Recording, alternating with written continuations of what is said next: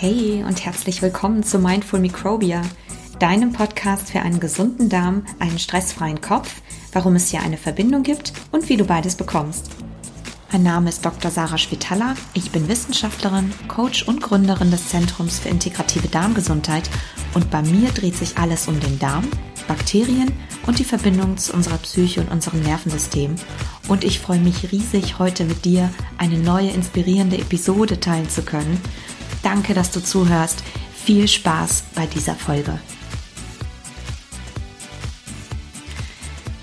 In der heutigen Episode geht es um eine Frage oder beantworte ich eine Frage, die ich häufiger schon gestellt bekommen habe und wo ich dachte, die werde ich jetzt mal in einer Podcast-Folge beantworten. Und zwar ist es das Thema, kann ich durch Trennkost oder durch richtiges Food Combining meine Verdauung verbessern oder optimieren? Und da habe ich mich doch ein bisschen intensiver mit auseinandergesetzt für diese Folge. Und ähm, wir werden auf jeden Fall in vier Punkten darauf eingehen und du wirst am Ende, denke ich, für dich die richtige Entscheidung treffen können, ob das, ob das etwas für dich ist oder nicht. Ähm, und zwar geht es erstmal darum natürlich, was ist denn eigentlich Trennkost, was bedeutet Food Combining und was sagen eigentlich die Befürworter dieser Bewegung, wie ich es mal nennen möchte. Und ähm, welche Vorteile hat das? Ja, soll man das überhaupt machen? Und was ist denn die wissenschaftliche Grundlage dazu? Was sagt eigentlich die Medizin überhaupt? Hat das überhaupt eine Grundlage? Und wir besprechen dann vor allem auch, was eigentlich auch dagegen spricht. Und am Ende möchte ich dir unbedingt gerne noch drei Schritte mitgeben, wie du deine Verdauung wirklich nachhaltig verbessern kannst ähm, und die doch besser sind als Trennkost, um das schon mal so ein bisschen vorwegzugreifen. Und bevor wir jetzt in die Episode starten, äh, möchte ich dich gerne noch einladen dazu, falls du es noch nicht gemacht hast. Ich habe einen kostenlosen WhatsApp-Adventskalender, der ab dem 1.12. losgeht, äh, wo du jeden Tag Rezepte oder so Coaching, ähm, Inspirationen, äh, Voice Messages von mir bekommst, direkt auf dein Handy jeden Tag bis zum 24.12., also bis Heiligabend. Und wenn du noch nicht eingetragen bist dafür, du kannst dich kostenlos anmelden, einfach unter dem Link, den ich dir in die Show Notes packe. Und ich freue mich sehr, wenn du dabei bist. Und damit steigen wir jetzt dann auch schon ein in die Podcast-Folge. Ja, was ist denn eigentlich überhaupt Trennkost oder was bedeutet Food Combining? Man liest das ja häufig in, in vielen Blogs oder in Zeitschriften auch mal. Es gibt, glaube ich, auch diverse Bücher zum Thema Trennkost. Ähm, und es ist im Prinzip eine Bewegung, die irgendwann in den 80ern entstanden ist.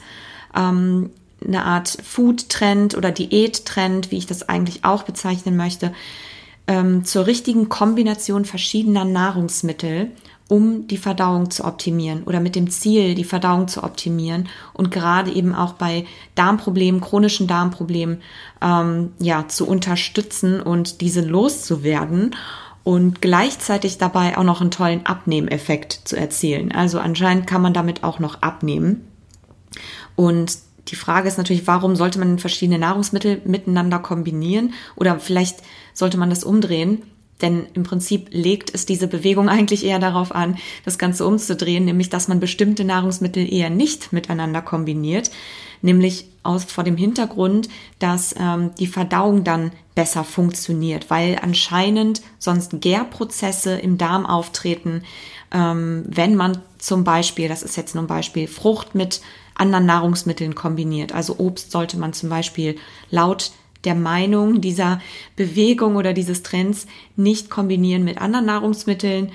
Ähm, genauso passen anscheinend äh, proteinhaltige und stärkehaltige Produkte nicht äh, zusammen oder kohlenhydratreiche Produkte oder ähm, auch ist es eher angeraten, dann eher kleinere Mahlzeiten, aber dafür, ich glaube, sechsmal am Tag, also im Grunde so alle zwölf Stunden mal was äh, oder alle zwei Stunden was zu essen. Ähm, das ist so das, was dahinter steht. Ich möchte hier an der Stelle gar nicht genau darauf eingehen, was die ganzen Regeln sind, ja, die hinter dieser Bewegung stehen, weil du wirst gleich sehen, dass es ähm, eigentlich keine Relevanz hat. Deswegen steige ich hier nur ganz kurz drauf ein. Wenn dich das näher interessiert, was dahinter steht, kannst du das natürlich auch gerne googeln. Da gibt's eine Million verschiedene Blogbeiträge zu. Ähm, die Frage, die wir uns aber eigentlich am Ende stellen sollten, glaube ich, dazu ist, ähm, was spricht denn eigentlich dafür oder dagegen, beziehungsweise was soll ich denn jetzt machen? Soll ich kann ich einfach alles essen, so wie ich gerade Lust darauf habe und alles miteinander kombinieren, ähm, wie es natürlich auch in den meisten Rezepten und in klassischen Küchen auch gemacht wird, oder spricht da irgendetwas dagegen wirklich? Ja, wie sieht denn da wirklich die wissenschaftliche Grundlage aus? Äh, und da macht es wirklich Sinn, da einfach mal reinzuschauen. Und deswegen möchte ich mit dir hier einfach ein paar Punkte durchgehen, ähm, was eigentlich eher dagegen spricht. Und der erste Punkt ist tatsächlich, es gibt im Prinzip eigentlich nichts, was dafür sprechen würde, bestimmte Nahrungsmittel nicht miteinander zu kombinieren. Ähm, weil es einfach keine wissenschaftlichen, ähm, weil es einfach keine wissenschaftliche Grundlage dafür gibt. Ja, es gibt keine Untersuchungen oder Studien, die bestätigen würden, dass man Obst alleine essen muss oder dass man Proteine und äh, stärkehaltige ähm, Nahrungsmittel nicht miteinander essen sollte äh, und daraus eben bestimmte Darmprobleme oder Verdauungsprobleme entstehen könnten. Ja, das ist so der erste Punkt. Das zweite ist, dass es im Grunde eigentlich baut natürlich auf den ersten Punkt auf, eine unnötige Einschränkung ist und eine sehr restriktive äh, Ernährungsform am Ende. Ja, man setzt sich un oder man legt sich unnötige Regeln auf. Ähm, und die Frage ist einfach, warum machen wir das? Warum ähm, denken wir uns unnötige ähm, Essregeln aus? die im Grunde den Alltag natürlich auch viel komplizierter machen. Ja, es wäre eigentlich viel besser, wieder zu einer natürlicheren oder maßvollen und ausgewogenen Form der Ernährung zu kommen, anstatt dass man es eigentlich ja viel komplizierter macht. Ähm, also finde da für dich wieder einen natürlichen Zugang auch zur Nahrung und auch zur Ernährung. Wenn dich das interessiert ähm, und du da näher einsteigen möchtest, dann empfehle ich dir unbedingt die Folge, die Podcast-Folge von mir, äh, wo ich das Interview geführt habe mit dem ähm, Dr. Weidinger aus der traditionell chinesischen Medizin. Da gehen wir sehr, sehr stark auch auf das Thema Essen, Bezug zum Essen und Stellenwert unserer Ernährung ein und wie man im Grunde wieder zu einer natürlichen und intuitiven Form der Ernährung find, zurückfinden kann. Der dritte Punkt, warum Trennkost an der Stelle eigentlich nicht wirklich Sinn macht, ist, es ist im Grunde unnötig. Ja, man macht sich natürlich unnötig Gedanken darüber, ähm, ob man jetzt Obst mit etwas anderem kombinieren darf oder nicht. Wir unterschätzen an der Stelle einfach die Kapazitäten, die unser Körper wirklich hat. Ja, der Körper ist, ähm, der Körper kann sehr wohl alles Mögliche verdauen ähm, auch relativ gleichzeitig, sage ich mal. Da muss man nicht unbedingt darauf achten, ähm, ob man dies oder jenes miteinander kombiniert. Am Ende kommt es doch am selben Ort an, muss man schon dazu sagen. Und der Körper ist da auf jeden Fall drauf eingerichtet. Er, er nimmt das, was du ihm gibst. Da besteht kein Grund zur Isolation von einzelnen Nahrungsmittelgruppen. Ähm, ist es sogar im ganzen Gegenteil eher so, dass gewisse Lebensmittel kombiniert sogar einen synergistischen Effekt äh, ergeben, ja, wie man in der Medizin und in der Ernährungswissenschaft weiß. Das heißt also, wenn du bestimmte Nahrungsmittel miteinander kombinierst, dann hast du ein, dann potenziert sich sogar die Verwertbarkeit der, Na der Nährstoffe aus diesen Nahrungsmitteln. Das ist zum Beispiel, sagen wir mal, dieses Thema Getreide und Protein oder stärkehaltiges und Protein nicht miteinander zu kombinieren. Warum sollte man das nicht machen? Doch darf man durch äh, oder darf man durchaus machen, weil zum Beispiel nehmen wir klassische Küchen, ja klassische Küchen wie ähm, Reis mit mit Erbsen, also wie wie ich weiß gar nicht wie es heißt, ich glaube Risi Bisi, dann ähm, was man in der arabischen Küche hat häufig, ja Kichererbsen, Mousse, also das Hummus mit Brot oder Reis mit Linsen, wie es eben aus dem indischen oder aus dem asiatischen Raum bekannt ist. Ja, genauso Tofu und Reis, wie es auch aus dem asiatischen Raum ähm, bekannt ist. Und so viele verschiedene ja, Kombinationen miteinander, die eindeutig stärkehaltig und proteinhaltig sind und die sehr, sehr gut funktionieren. Und was sich eben aus diesen Kombinationen zum Beispiel ergibt, die ergänzen sich einfach perfekt, Reis mit Linsen, weil einfach sich dadurch die biologische Wertigkeit der Proteine aus dem Reis und der Linsen so erhöht, dass du einen, ein vollwertige, eine sehr vollwertige Mahlzeit hast, wo du alle ähm, essentiellen Aminosäuren, ähm, Proteine äh, mit abdecken kannst, ja. Ähm, das heißt, du hast hier wirklich eine Wertsteigerung des jeweiligen ähm, Einzel, der jeweiligen Einzelkomponente, als wenn du es eben einfach nur isoliert essen würdest. Dann hat es zum Teil eben auch Vorteile, ja, das zu kombinieren oder bestimmte Nahrungsmittel zu kombinieren. Nehmen wir das Thema Obst. Ja, warum sollte man das Obst isoliert essen? Es ist viel verträglicher tatsächlich, wenn man und vor allem für Leute mit einer Fructose-Malabsorption oder einer niedrigen Aufnahmekapazität für Fructose durch die Darmwand, also diese berühmten Fructoseintoleranz ähm, ähm, beziehungsweise berühmte Fructoseintoleranz. Es ist verträglicher, wenn das Obst eher im Rahmen einer Mahlzeit gegessen wird. Ja, wenn du es als Nachtisch isst oder kombiniert zumindest mit ein bisschen Fett, Kohlenhydraten und Protein, weil dadurch einfach die Aufnahmefähigkeit der Fructose dosierter stattfinden kann im Darm, als wenn man das, äh, die Fructose isoliert zuführt. Das ist dann für, für Leute, die also Probleme mit der Fructoseaufnahmefähigkeit haben, äh, kann das eben Probleme verursachen. Und das kann man umgehen, indem man die Fructose oder das Obst kombiniert, sagen wir im Rahmen eines Frühstücks im Porridge mit Haferflocken und Nüssen oder wenn du nachmittags einen Snack essen möchtest, das halt mit Nüssen zu kombinieren. Also nicht umsonst gibt's das Studentenfutter, äh, wo man Trockenobst mit, äh, mit Nüssen kombiniert, einfach weil es viel verträglicher ist. Ja, also von daher Verträglichkeit und außerdem die Verwertbarkeit von Nährstoffen erhöht sich in den meisten Fällen extrem, wenn man Nahrungsmittel miteinander kombiniert. Dann der Punkt Abnehmen ist ähm, oder mit Trennkost abnehmen ist eigentlich auch so eine Sache. Die Frage ist immer, wann nimmt man denn ab? Ja, man nimmt natürlich, also erstmal ist das eine Frage der Kalorienbilanz tatsächlich äh, und ein bisschen auch der, ja, der Stoffwechseltätigkeit.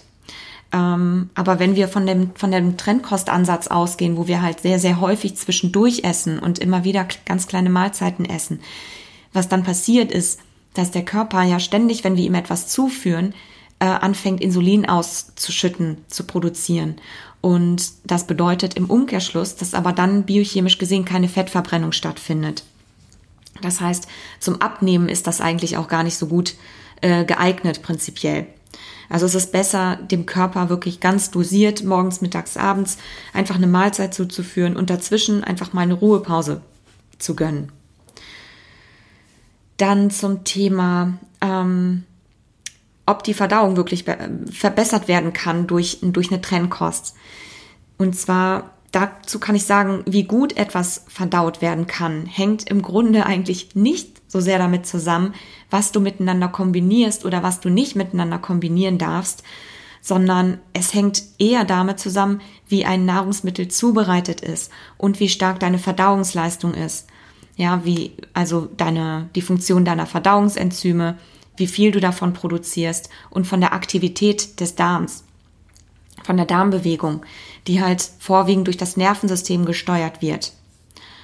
Ähm, das heißt, es ist viel, viel wichtiger zu schauen, ähm, was du isst im Sinne von, ähm, beziehungsweise wie du es isst, als dass du guckst, was du miteinander kombinierst. Das macht es unnötig kompliziert. Also es wäre viel besser, das Essen, wenn du das Essen zubereitest und das Essen riechst zum Beispiel schon, ja, dann kann dein Körper sich oder kannst du und dein Körper sich mental, aber auch biochemisch darauf einstellen. Was nämlich passiert ist, wenn du leckeres Essen riechst, dann fängt dein Körper schon an, Verdauungsenzyme zu produzieren. Im Speichel, ähm, im Magen und auch im Darm. Das heißt, der Körper bereitet sich in dem Moment darauf vor, dass gleich etwas zu essen kommt. So, und das ist, ähm, das ist auf jeden Fall schon mal so der erste Ansatz. Das kannst du dir vorstellen. Wir können mal so eine ganz kleine Mini-Übung machen. Schließ einfach mal kurz die Augen. Und dann stellst du dir jetzt vor, wie du eine richtig schöne, zitronige, zitronengelbe ähm, Frucht hast, eine Zitrone hast, die du aufschneidest.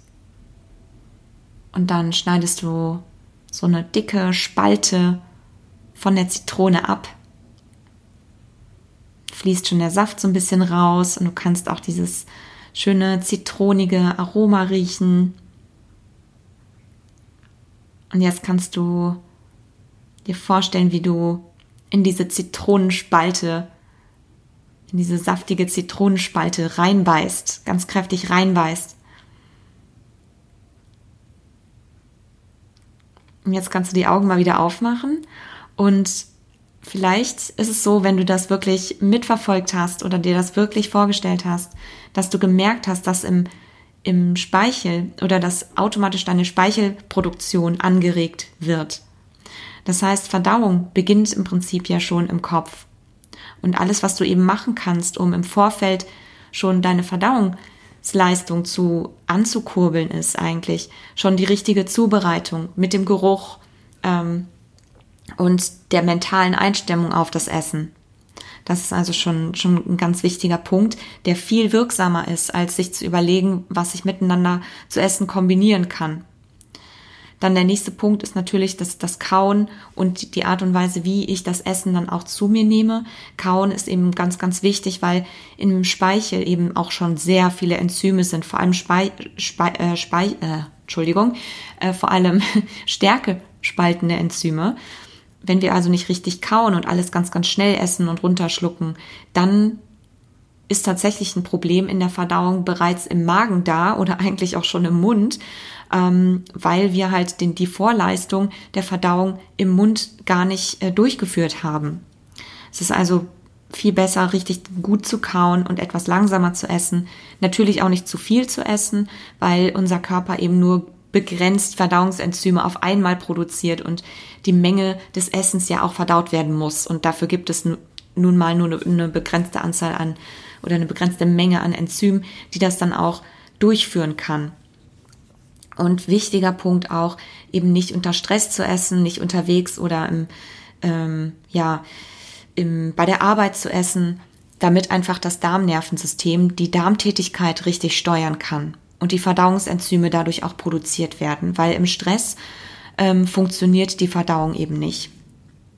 Ja, und der letzte Punkt, der einfach dagegen spricht, Trennkost durchzuführen oder eine Trennkostdiät zu machen, ist, es ist einfach unpraktikabel. Und es ist außerdem auch kulinarischer, so es ist eigentlich auch schade kulinarisch gesehen, weil man sich natürlich dadurch sehr, sehr viele spannende und interessante Geschmackskombinationen auch vorenthält und viele leckere Gerichte, die ja nun auch satt machen und einfach lecker sind.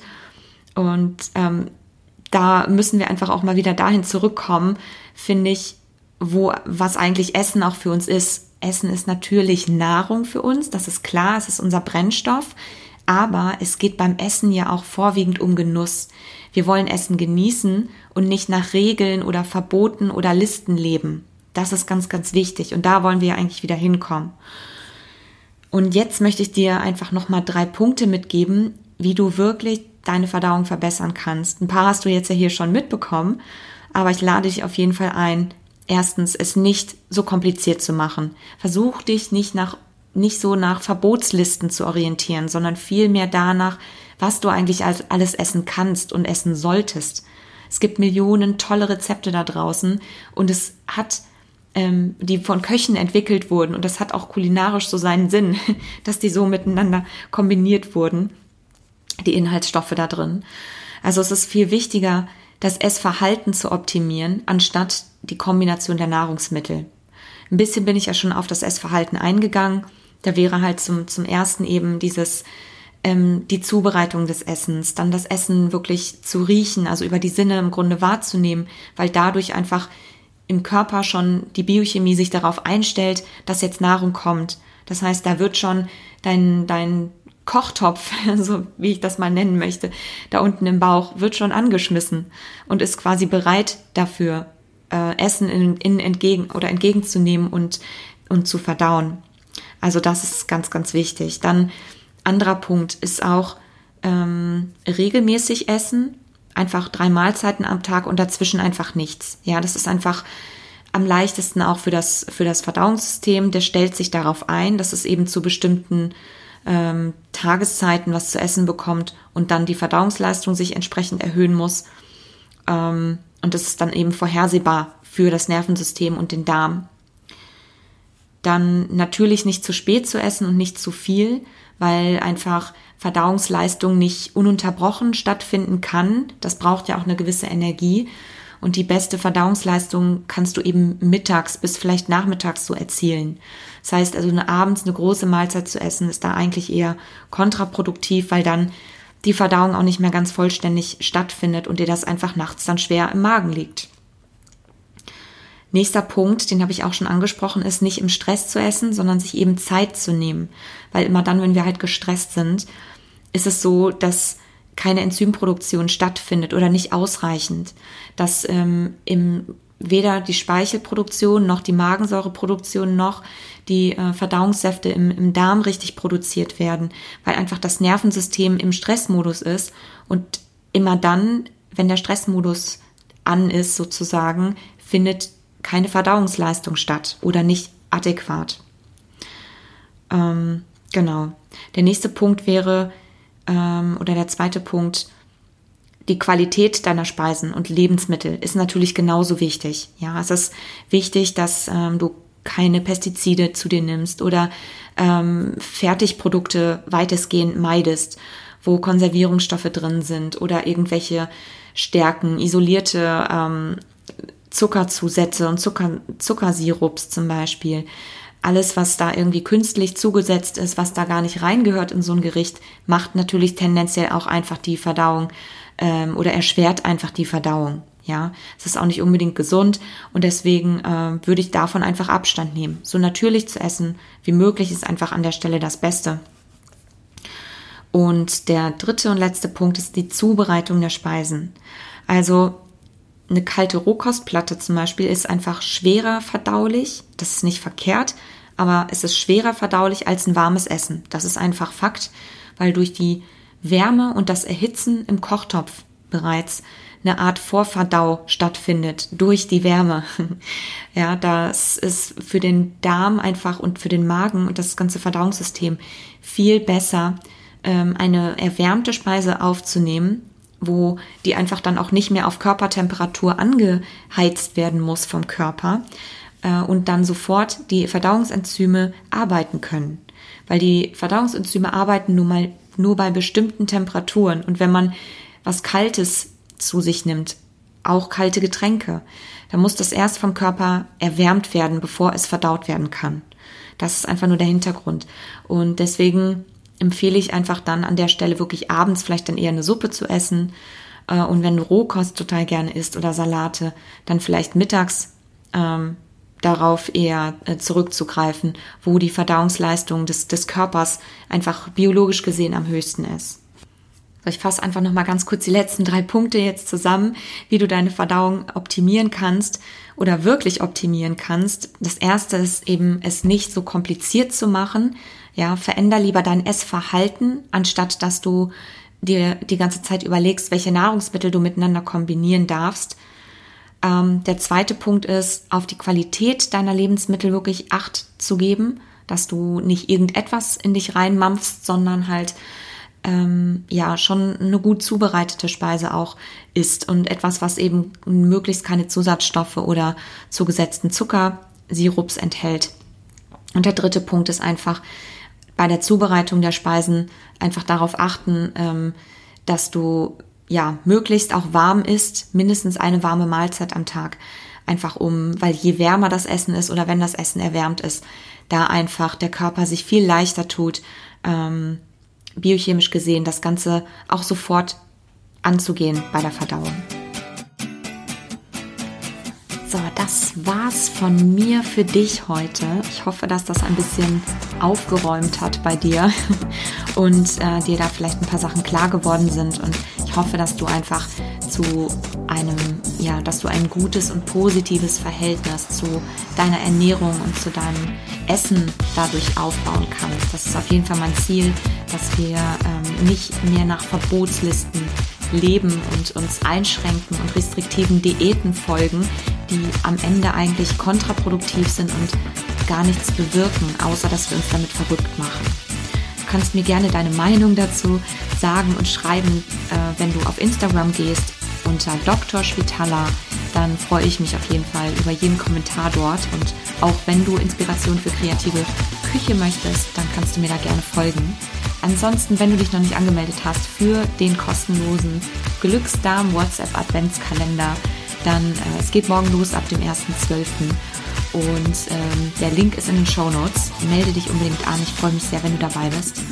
Und falls du eine Frage hast, die äh, dich bewegt, um den Darm, um Ernährung, das Mikrobiom oder wie Stress oder die Psyche den Darm beeinträchtigen, dann kannst du mir gerne schreiben. Und die Fragen beantworte ich gerne in der Darmsprechstunde. Die ist auch kostenlos für dich.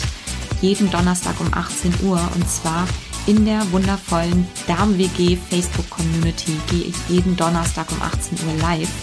Der Link zur Anmeldung oder wie du beitreten kannst in die Facebook-Community Darm-WG, um bei der Darmsprechstunde dabei zu sein, packe ich dir auch hier in die Show Notes.